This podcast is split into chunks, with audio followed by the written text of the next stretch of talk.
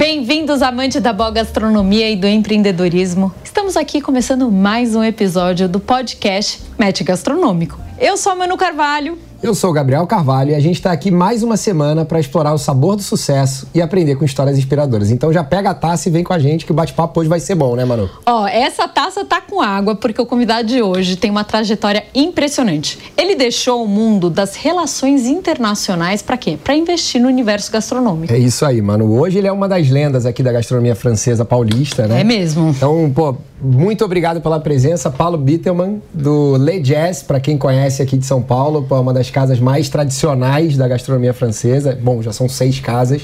Ele vai contar um pouquinho da história e trouxe bastante comida pra gente hoje também, né, Paulo? É isso aí, obrigado. Muito obrigado pelo convite, Gabriel, Manu. É, pro Le Jazz é muito bom poder estar com vocês nesse programa que está só começando e tem um, muito chão pela frente, né? Isso aí.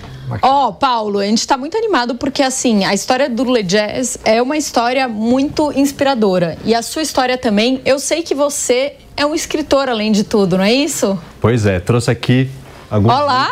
para vocês. Olá. Aqui são, é um livro para cada um dos 10 anos do Le Jazz. Muito bacana. Que é Alma de Bistrô, a trajetória do Le Jazz. Amei. Escrito pelo Luiz Américo Camargo, grande jornalista e curador e amigo, muito que se legal. aprofundou muito Obrigado. na nossa história e quando a gente completou 10 anos fez esse apanhado aí. Ó, oh, Paulo, então além de estar no universo da gastronomia, você também é um grande escritor, é isso? É, um iniciante. Esse daqui foi o livro que eu fiz é, quando eu morei em Paris, que é sobre a gastronomia francesa. Eu fiz em primeira pessoa, visitando um diário de primeira, em primeira, é, primeira pessoa para contar a, a rotina das viagens que eu fazia e minha colega francesa estava escrevendo sobre a história da gastronomia. Então, também fica aqui para vocês, é Viagem Gastronômica França, um passeio pelo país mais apetitoso do mundo. Eu não sou escritor, mas foi um prazer poder dar uma que passeada legal. nesse mundo da literatura. Legal. Queremos saber depois algumas ah, histórias aqui quando você morou em Paris. Bom, antes da gente começar o programa, a gente vai deixar o quê? Nossas redes sociais, porque a gente Isso. ama que você nos siga. Exato. Dê bastante estrelinha, like. Então, é arroba match.gastronômico. É isso aí. E lá tem o nosso link para o YouTube também. Se inscreve no nosso canal. Por favor. No TikTok. No Ajude Spotify, a gente. Enfim. Não deixa de seguir, não, hein, turma? Ó, agora a gente quer conhecer um pouquinho da história do Paulo, que sempre teve sua paixão é, com relações, né? A gente pode falar que o restaurante é também uma relação. Total. E aí, é, conta pra gente essa transição de você olhar e falar assim. É, enfim, tinha relações internacionais, trabalhava com isso e aí me mudei e quis ir para um outro universo. É, eu sempre gostei do, de relacionamentos com pessoas, pessoas diferentes e fui estudar relações internacionais também um pouco pela curiosidade do internacionalismo da coisa.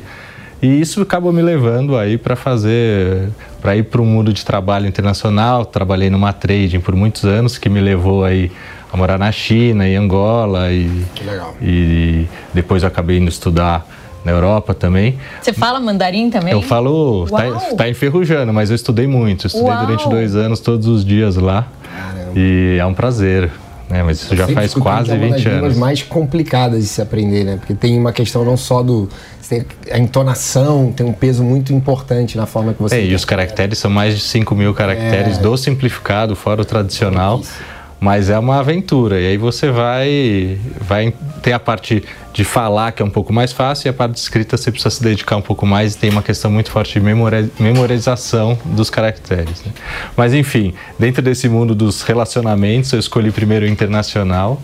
E, mas tem tudo a ver com a gastronomia, porque a, nessas nessas experiências, o assunto principal da minha vida era a gastronomia, era ah. conhecer to, tudo desse mundo do serviço, da hospitalidade e da comida em si, né? Não, e, e, sem dúvida, morando pelo mundo, você construiu muita referência. Benchmark, né? A gente né? sempre fala aqui da importância das referências, né, para o nosso segmento, mas pô, de China a Angola, passando por Europa, você deve ter visto muita coisa diferente que de alguma forma enriqueceu né, a sua base para o que você faz hoje. Sim, e eu não, não, deixava perder oportunidade, não pulava nenhuma refeição, não pulo nenhuma refeição. Difícil fazer um lanchinho, a não ser, a não ser que o lanchinho seja gastronômico. E então, com isso, eu fui explorando todos os cantos da China, mesmo de Angola, e aí as viagens todas que eu fazia a trabalho e de passeio. E entrar na gastronomia acho que foi muito natural também. E aí, que momento que você olhou e, e, falou assim, você já sabia cozinhar ou não? Ou você teve a ideia do conceito? Como é que foi isso? Eu gostava de cozinhar, amava gastronomia, mas não sabia cozinhar. Tá. É, gostaria que, que eu, eu, eu, gostaria que eu soubesse, mas a verdade é que eu era um iniciante. E quando surgiu esse convite em 2009 pelos meus sócios Chico e Gil para ser um investidor do Ledes, que no começo eu entrei como investidor, né? Para mim foi um prazer enorme, né? Acho que o próprio convite veio porque eles sabiam desse meu interesse, dessa minha relação. E mas eles que eram os dois que estavam com a ideia, um ia na cozinha, o outro ia cuidar do serviço, da experiência do cliente e queriam sócios é, ligados para ajudar nessa empreitada. Legal. E foi depois de, de dois, três anos de Ledes que a gente resolveu expandir e foi nesse momento de expansão que é, fez sentido a minha entrada no dia a dia da empresa, do, do grupo, e aí que a gente, eu fui fazer um MBA para me especializar um pouco em gestão em Madrid, na Espanha, e depois fiz seis meses de Ritz Escoffier na, em Paris, uma escola de gastronomia. Foi como pagar um, um pedágio, um bom pedágio. belo pedágio. Belo pedágio para poder voltar a entrar na gestão com mais conhecimento de causa. Aproveitei esses seis meses para escrever esse livro para ganhar mais ainda uh, conteúdo e história. E voltei e entrei. Aí com, me juntei aos dois, a gente formou um trio aí, cada um cuidando de uma Isso área. Foi em qual ano? Em 2012, Legal. no ano que a gente começou a fazer a expansão. Paulo, antes de eu, de, eu, de eu, seguir com você, conta um pouquinho do que você trouxe aqui pra gente hoje. Aqui é o resultado do nosso último projeto, o Le Jazz Boulangerie, que a gente inaugurou em março do, do ano passado, a gente vai completar um ano agora é, daqui a duas semanas. E, e, aqui eu trouxe então os, os, principais, assim, os clássicos da boulangerie francesa, né, que eu representado aqui pelo croissant, principalmente, pelo chocolate. Parece até que é falso, Parece, né? De né? tão bonito. Esse brilho aí é, é uma maravilha, né? Haja manteiga também, mas manteiga dá boa. E, e, a história né, de vocês saírem de um restaurante francês e irem para uma padaria, uma boulangerie, como é que foi isso? Porque não é um passo tão claro, né? Tipo... É. Esse ano a gente vai completar 15 anos do grupo, desde a inauguração. Então, quando a gente fez 12 anos, a gente já tinha quatro restaurantes e um bar, o Le Jazz Petit Bar. Sim. E... Que fica Lá fica em Pinheiros. Pinheiros, vizinho da loja de Pinheiros e funciona meio complementar. complementar. Ou antes, Total. ou depois, ou até quem quer, Durante. Quem quer fazer como a ideia principal. É. Mas você serve a comida do Le Jazz no bar ou não? Não, a gente tem alguns, os principais estão lá. Steak tartar tem. Tem, tem o camembert também, o molê. E tem pratos próprios de uma viagem, de uma pesquisa que a gente fez no País Basco francês. Então tem uma influência francesa, mas mais basca, do sudoeste da França. E aí a gente tinha essa ideia, já tinha aberto quatro restaurantes, tinha o um barzinho e falava, putz, a gente quer continuar crescendo aos poucos, né? Que esse é o nosso estilo de esperar as coisas se, se solidificarem para a gente fazer um próximo passo. E estava na hora, a gente sentia isso, mas falava, putz, para onde? Será que a gente vai fazer com a mesma marca ou vamos trazer alguma coisa que Construir algo novo que complemente? E a gente falou, putz, seria legal, tem que ser dentro do guarda-chuva francês, que é a nossa nossa casa, nossa pra, onde a gente se, se apega e onde a gente morou os três. E e não, não tem que ser uma coisa que concorra com o próprio Le Jazz, ou que seja conflitante. Então a gente sempre teve a ideia de fazer alguma coisa meio café, Le Jazz e tal. E na, na pandemia, que eu estou chamando de pandemia, o nosso sócio Chico, ele se acabou se especializando em, em pães. Ele já sempre gostou, mas lá ele teve tempo na sua casa na praia para ficar é, se aventurando. Então ele, a gente acabou a pandemia.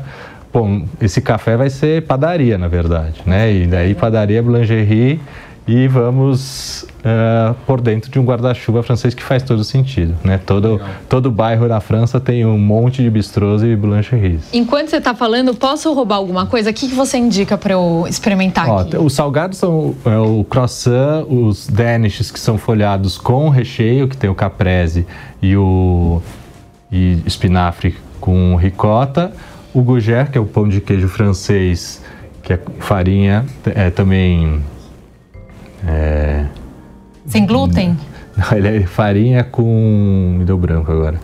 É, daí tem o pão de queijo mil, é, mil gramas. Aqui é o pão chocolate, é doce. O esse é o Vinozahi também de cinnamon, de canela, aqui de uvas passas. Esse é o Bostock, que é um brioche com geleia de laranja e amêndoas. Uau! E também doce, claro. E os canelês, que é um clássico francês, tem né, muitos cafés que servem junto com o cafezinho, um que é um, um bolinho de baunilha com rum. Eu amo que tudo que você falou, eu não conheço nada. Então estamos aqui pela primeira vez. Ah, vou roubar um eu já fui pra França, Eu mas acho- assim, eu não consigo falar. Eu, eu vou experimentar o pão um francês, o pão de queijo fran- francês, né? Ó. Então, Gougère. vamos. Cara boa, tá com a cara boa. Gougère. É, É com gruyère? Gruyère, Aí, exatamente. é farinha de trigo com gruyère. E tá fazendo muito sucesso. Ele é mais leve, Nossa, é mais muito suave. É, tem essa Menos força do maçudo, queijo, é né? mesmo- menos chiclete, né? Mas ele tem essa coisa do gruyère que também é bem intensa. E o croissant é, é o... Esse canelê é maravilhoso. Maravilhoso. Eu quero experimentar. Hum, Pega aqui, mano. Vou pegar um também. Adorei. vamos todos. Aproveitar. Voltando pro papo agora, Paulo, que aqui a gente ficou uma hora na comida e se deixar a gente vai ficar aqui o resto do dia. É, o que, que você trouxe do mundo de relações internacionais ou desse, desse teu período aí profissional pro mundo da gastronomia? Tem algo que você aprendeu, que você fazia muito lá, que você fala, pô, isso aqui me ajuda no meu dia a dia hoje? Eu acho que a principal coisa nesse mundo do, mundo do trading, principalmente em países fora do, do, do eixo tradicional, Europa e Estados Unidos, é que as coisas são muito diferentes e mudam o tempo todo. Então, por serem países também em desenvolvimento como o nosso, as coisas têm que ser, você tem que se adaptar muito rapidamente. E na gastronomia é o tempo todo se adaptando, principalmente Total. quando você está em crescimento. Então cresceu, tudo muda, né? Todos os, os processos têm que mudar e é isso lá no, no trading acontecia demais. Você focava num país e num produto, de repente você tinha que comprar o mesmo produto em outra cidade ou em outro país, as coisas, as regras mudavam totalmente, você não podia ficar pensando muito no, pra, no passado. É meio como o budget zero aí, do, pensar do zero. E isso a gente tem que fazer o tempo todo, claro, mantendo nosso, nossa tradição que a gente construiu até aqui, mas Sim, não deixando de estar antenado. Pode ficar parado. Exato. Legal. E lá, é, né, França, China, Angola, Brasil, onde você vê é, a melhor gastronomia e onde você vê o melhor cliente, o mais fácil e o mais difícil? Olha, peguei nessa, né? É muito difícil falar de melhor, mas eu acho que na China era um mundo de, de variedades, assim, tanto nas próprias regiões como entre as regiões, que você conseguia ficar um ano sem repetir prato nenhum.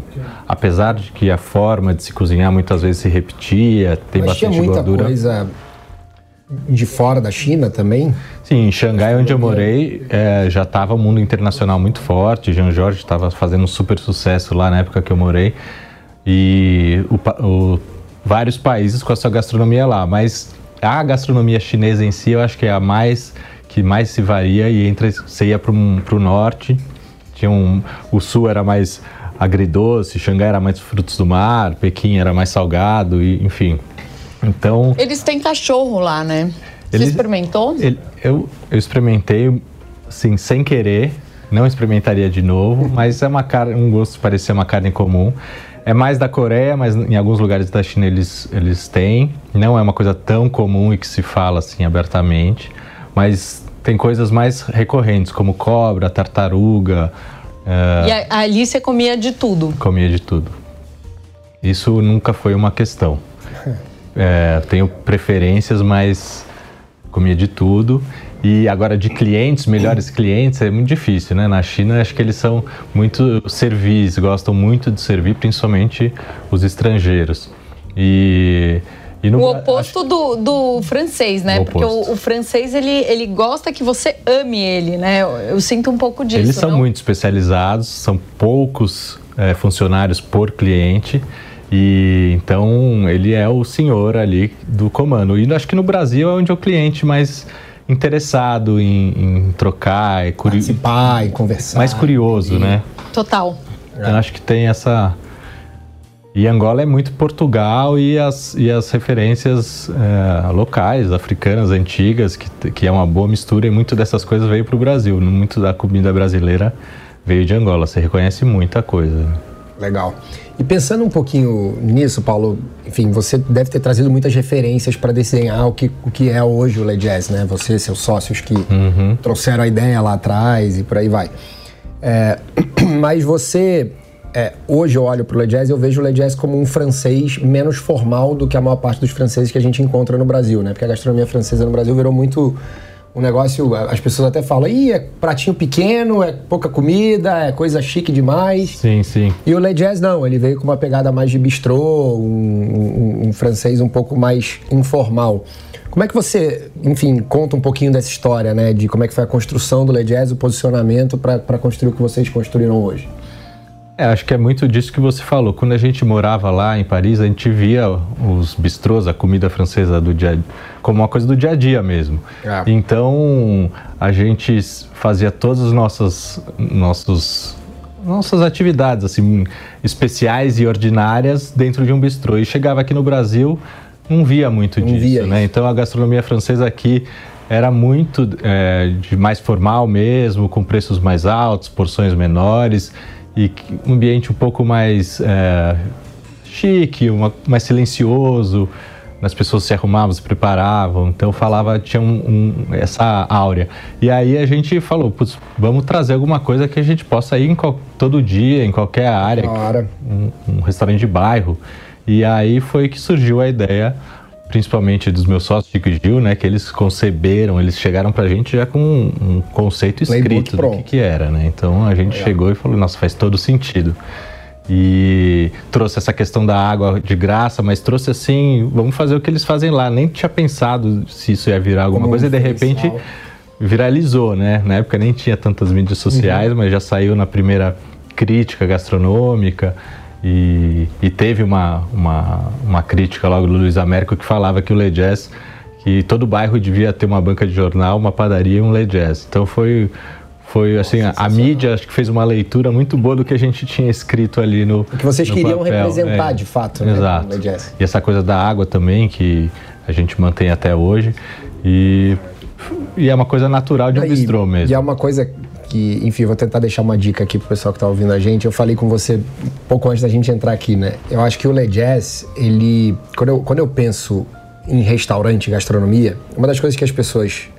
Todo mundo fala, ah, eu amo pizza, vou montar uma pizzaria. Ah, eu amo padaria, vou montar uma padaria. Ah, eu amo isso, aquilo. E as pessoas estão muito mais apegadas com a ideia do que com, de fato, é o, é, é o negócio. O Le Jazz funciona almoço e jantar todo dia.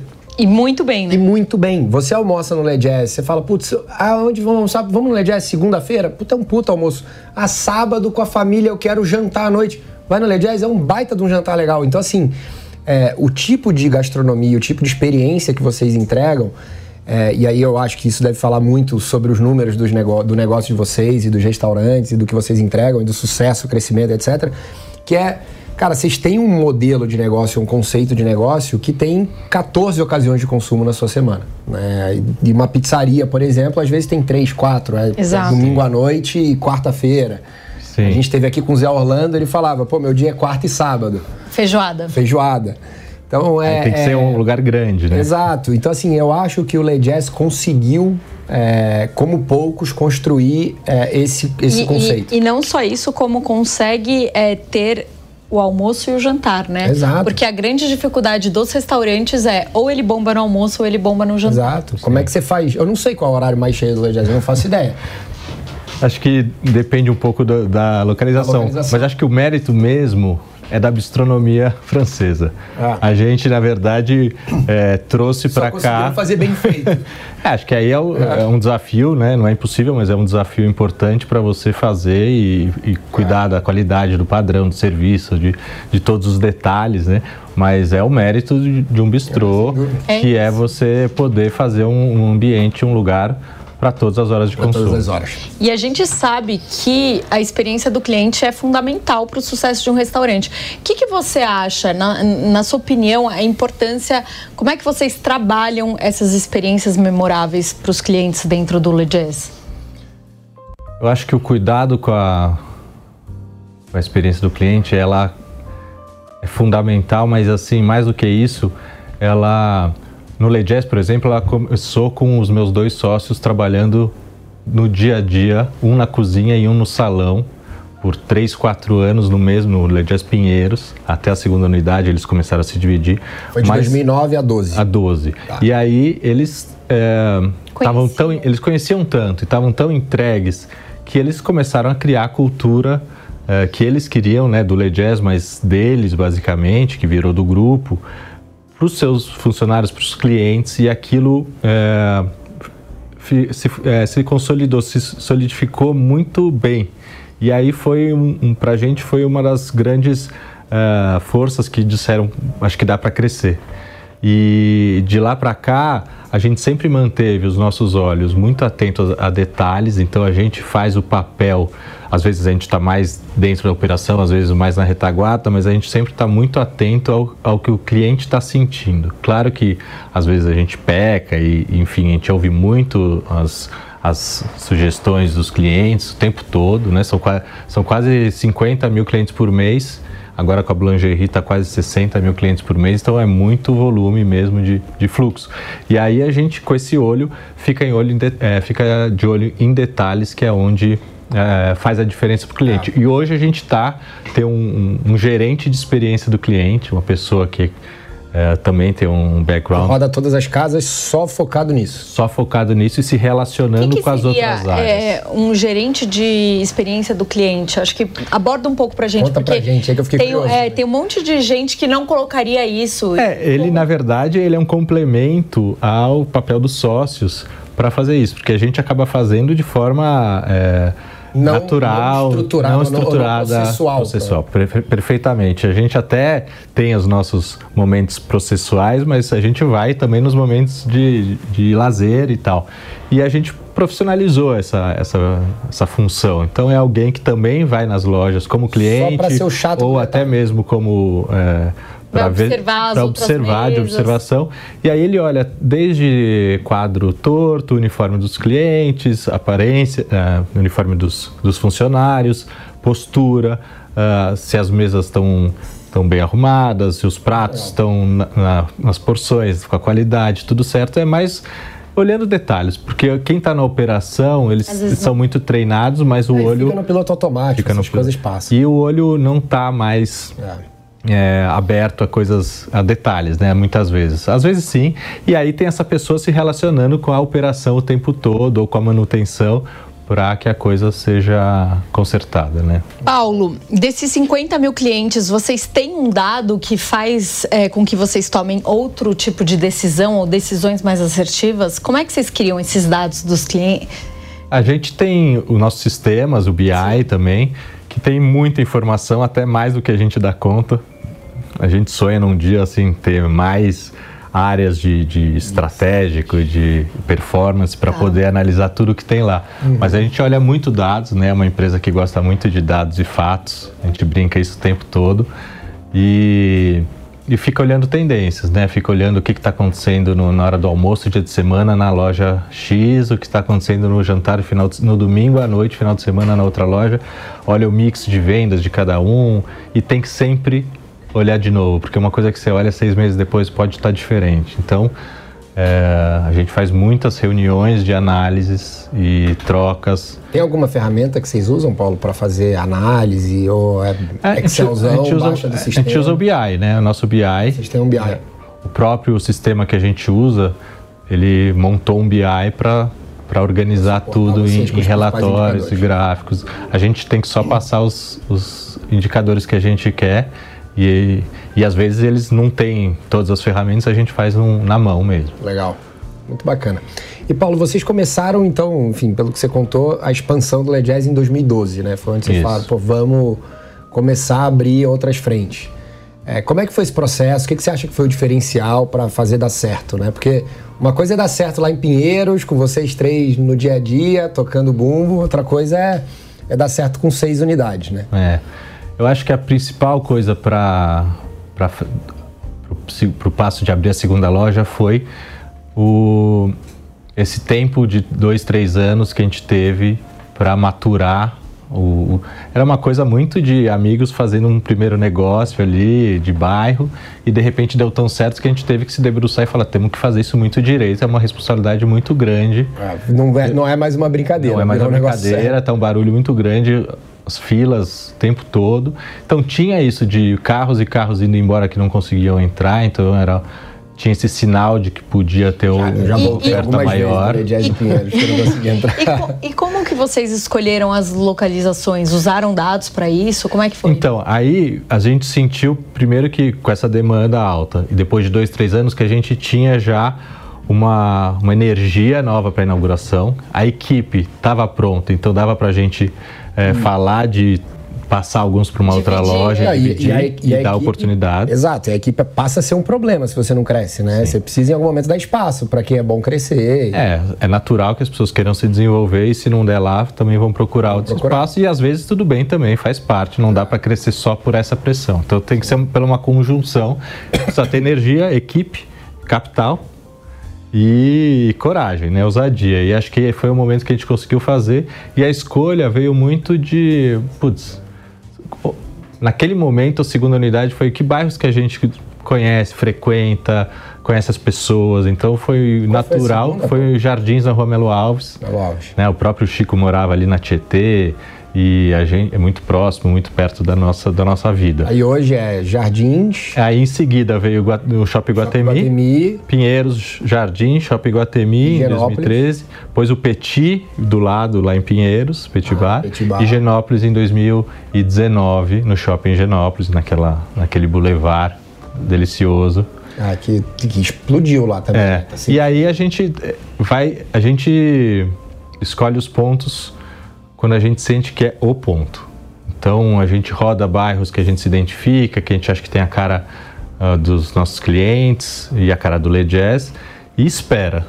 Vai olhando, mas vai é, ouvindo propostas e, e, e muito dos shoppings também, às vezes o que eles têm naquele momento é uma coisa dentro, que não tem varanda, que não é nossa cara. Então a gente também não deixa essa pressão externa ou até a nossa vontade de crescer passar por cima do, de ser o melhor ponto pra, pro Lay Jazz. Bom, então tem, temos aqui uma lição, né? Tem que tomar cuidado com o ponto. Às vezes a pressão de crescer faz, pô, pega qualquer um, aqui é demais, vamos fazer, tem que fazer logo.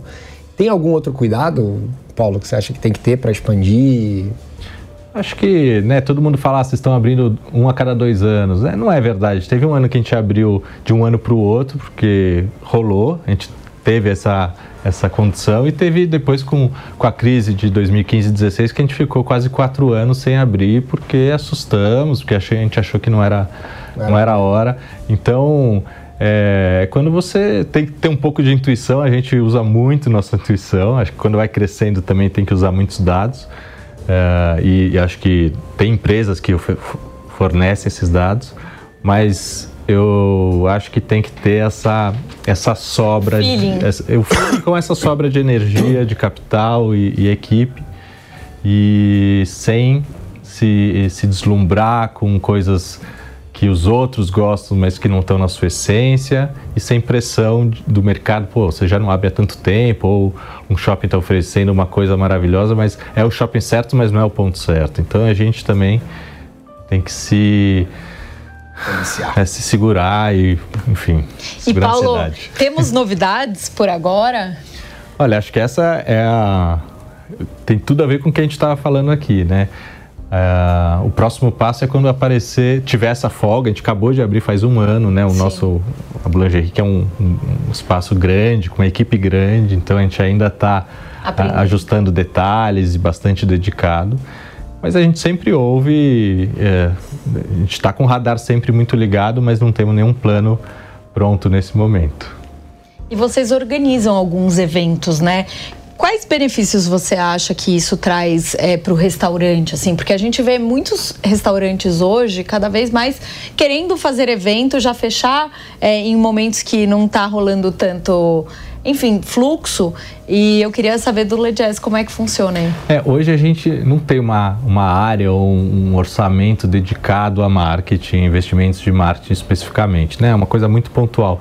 O que a gente acaba fazendo nesse sentido é, é envolver a marca Le Jazz em, em, em, alguns eventos ou festivais que tenham muito a ver com a, com a nossa alma. Então, uh, festival de cinema, de curtas ou festival de música, de jazz, a gente participa, às vezes com apoio, às vezes com patrocínio, às vezes operando alguma coisa lá.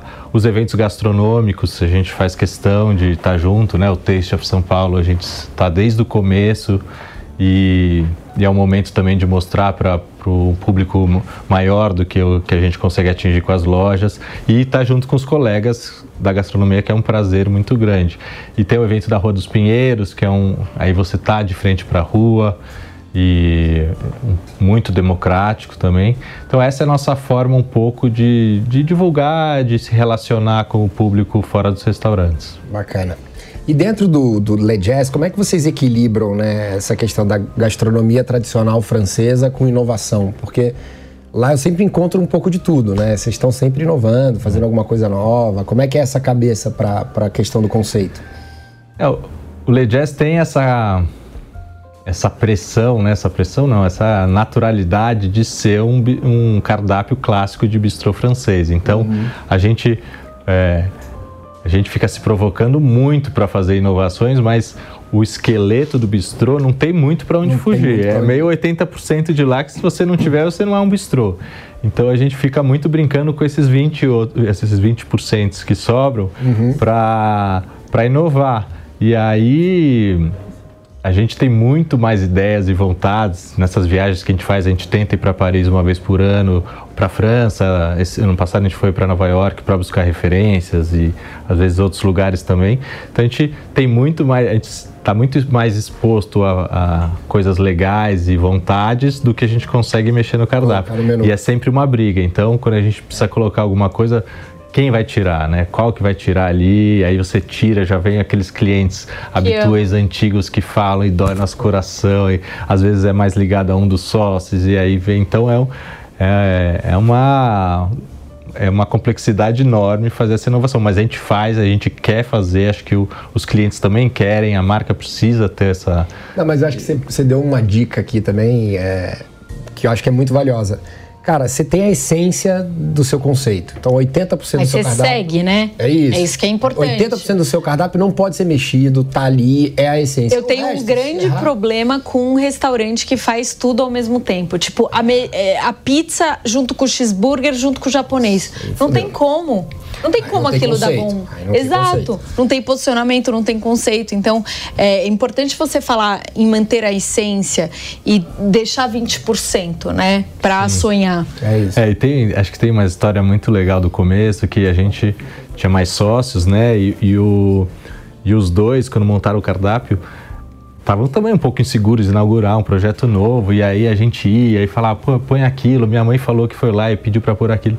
Aí chegou momentos que os dois falaram, ó, vocês são sócios, legal, mas a gente faz, a gente tem um conceito muito claro na nossa cabeça, a gente vai isso. se apegar a isso, de, não, não é por mal, não é pessoal, enfim, doeu um pouco, né? Até para conseguir mesa a gente não tinha nenhum benefício e também era um pouco estranho, mas depois a gente começou a ver muito valor nessa rigidez, que na verdade era uma proteção do conceito. É isso. Então, depois que eu entrei, foi muito natural viver isso e. É, porque normalmente o sócio investidor de um restaurante, ele, ele acredita que ele está de alguma forma se inserindo num sonho dele, né? Agora eu vou poder comer o prato que eu amo no meu restaurante, eu vou poder chegar a hora que eu quiser e ter minha mesa. Levar meus amigos. Que, que eu acho super legal, tá? Eu acho que dá para ser feito. Às vezes tem espaço um que pouco. esteja alinhado que esse é o objetivo do negócio. Se o objetivo é, de fato, construir uma marca, um conceito sólido, um negócio sólido, não dá para ter esse tipo de luxo, né? Ah, e, e, depende do sócio. Tem sócio que é mais alinhado com o conceito, Exato. outros são menos. E, e então é. tem que o, quem está lá no comando que precisa saber a hora de abrir ou não abrir, para quem abrir.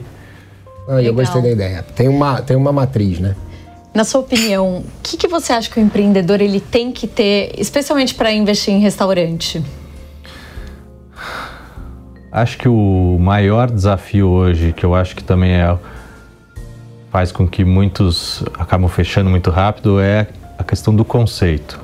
A primeira coisa para você entrar com um empreendimento gastronômico é ter um conceito muito claro do que ele vai ser E nem que ele seja uma referência de um lugar que alguém algum que você conheça e tal, mas que você consiga descrever ele como se você estivesse descrevendo uma pessoa, já com todas as características, uh, características dele. Então, uh, e também ter certeza que o, a cidade, o bairro, a rua que você vai montar precisa daquilo ou vai Compre caber aquilo. Conceito, né? Então, tem que separar muito as ambições pessoais, as ansiedades ou, ou as vaidades e, e até os gostos, eventualmente. É, Acho que é quando junta conceito com o seu próprio gosto, melhor. Mas se você quer empreender, quer fazer uma coisa que dê certo, mas que não é. Você não gosta da gastronomia e vai fazer mesmo assim, tá tudo certo. Mas que tenha um, um esqueleto conceitual muito bem feito de produto, de localização, de ambientação, de serviço. Engraçado isso, né? A, questão do conceito. Eu, esses dias eu estava batendo papo com um amigo meu, contar essa história que eu acho interessante. E a gente estava falando, pô, importância do conceito para um restaurante. E aí eu, eu dei um exemplo que eu, eu, fiquei com isso na cabeça depois, eu acho que, cara, vale muito para a gente exemplificar a importância do conceito de um restaurante.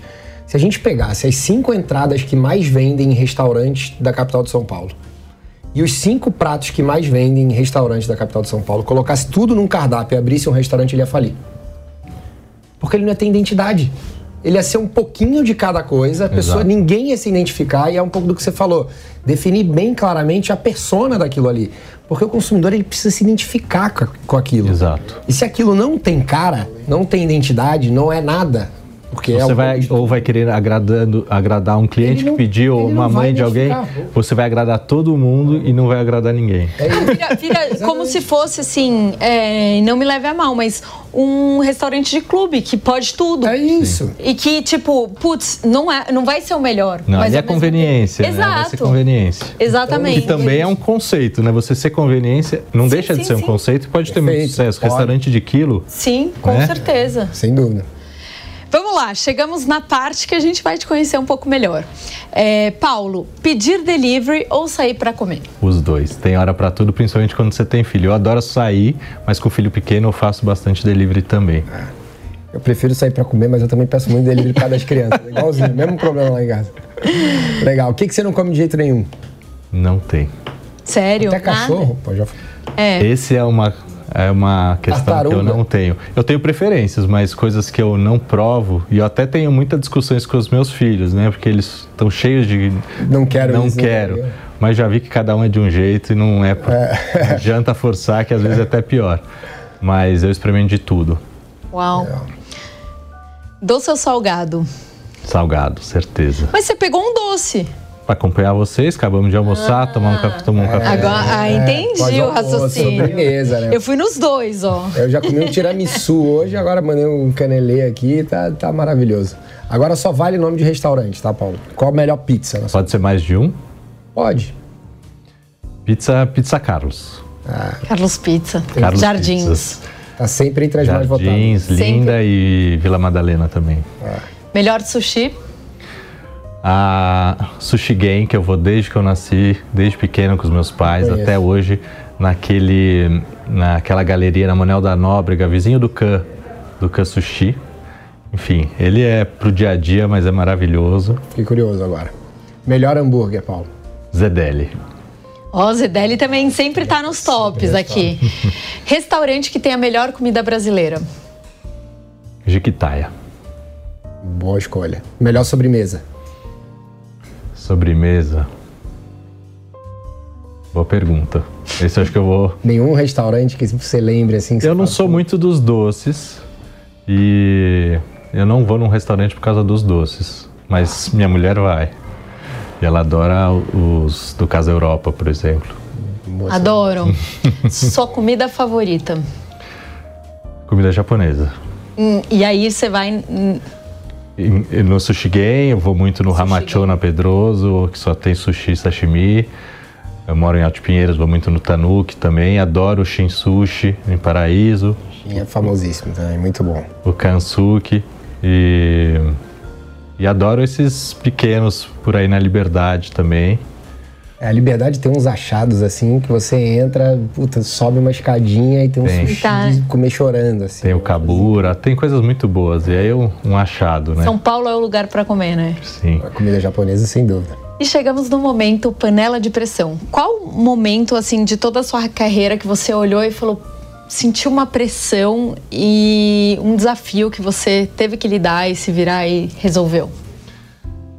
Acho que é o mais recente, assim, foi quando a gente teve no Le Jazz uma, uma situação com um cliente que, enfim, que nossos funcionários acabaram eh, lidando de uma forma, o cliente achou que foi eh, que não foi bem acolhido e acusou o Le Jazz de homofobia. E a gente é um- tem uma preocupação tão grande com diversidade em geral e, e isso ele na verdade ligou para um amigo ator de televisão, contou a história, esse amigo postou nunca mais piso no Le Jazz e pôs no Twitter. Ele nem tinha ido, contou histórias é, confusas e isso viralizou e enfim a gente não conseguia contato com esse cliente que também não aí depois disso não não quis se manifestar, e, enfim.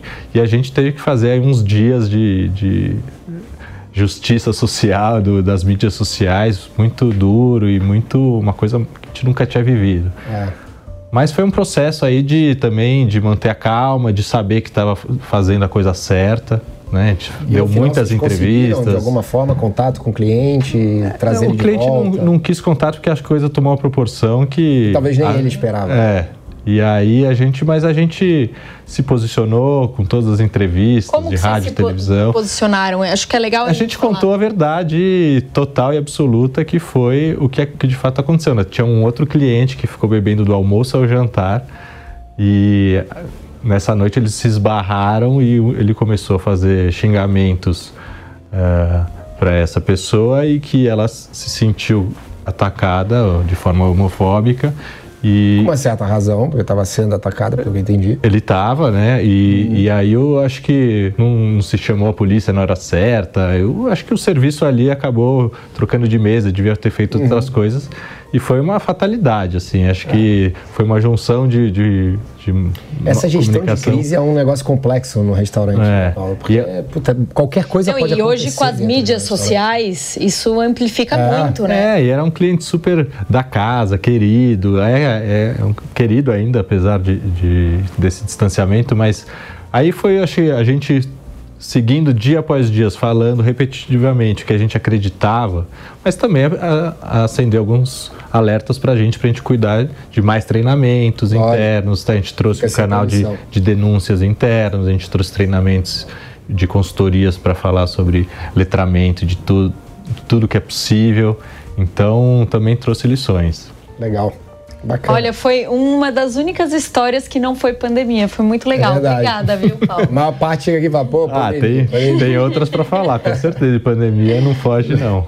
Legal. E Paulo, conta pra gente o que, que você acha que é a principal característica para ser um empreendedor da gastronomia? Acho que é ter flexibilidade, resiliência, né? Não se abalar no primeiro, nos primeiros momentos de dificuldades e se apegar, acho que sempre sendo um pouco repetitivo, ao conceito e ter parceiros, sócios ou funcionários que sejam complementares a Guardiões. você. É, guardiões e complementares. Complementares. Paulo, Bacana. queria muito te agradecer. Foi Muito assim muito especial ter você com a Obrigado gente. pelo Agora livro. chegou a hora da gente comer de verdade, porque no programa a gente só finge, né? Maravilha. Vamos aproveitar. Foi um prazer, obrigado pelo convite, é um prazer Maravilhoso aqui essa papo, troca. parabéns pela história. A gente aprende muito também com a- quando Fala- assiste os programas de vocês. Fala o Instagram do Le Jazz aí, o seu. É Le Jazz Brasserie, Le Jazz Boulangerie e Le Jazz Petit. Pronto. E o meu é Paulo Bittelman. Só seguir Ó, lá, gente, pessoal. só seguir. Semana que vem estaremos de volta com muito mais novidades pra vocês. Então, te aguardo, não é isso? É isso aí. E segue a gente, arroba match.gastronômico. Já segue também no YouTube, no Spotify, em todos os canais. Amamos vocês, galera. Um beijo, até semana que vem. Valeu, pessoal. Obrigado, prazer.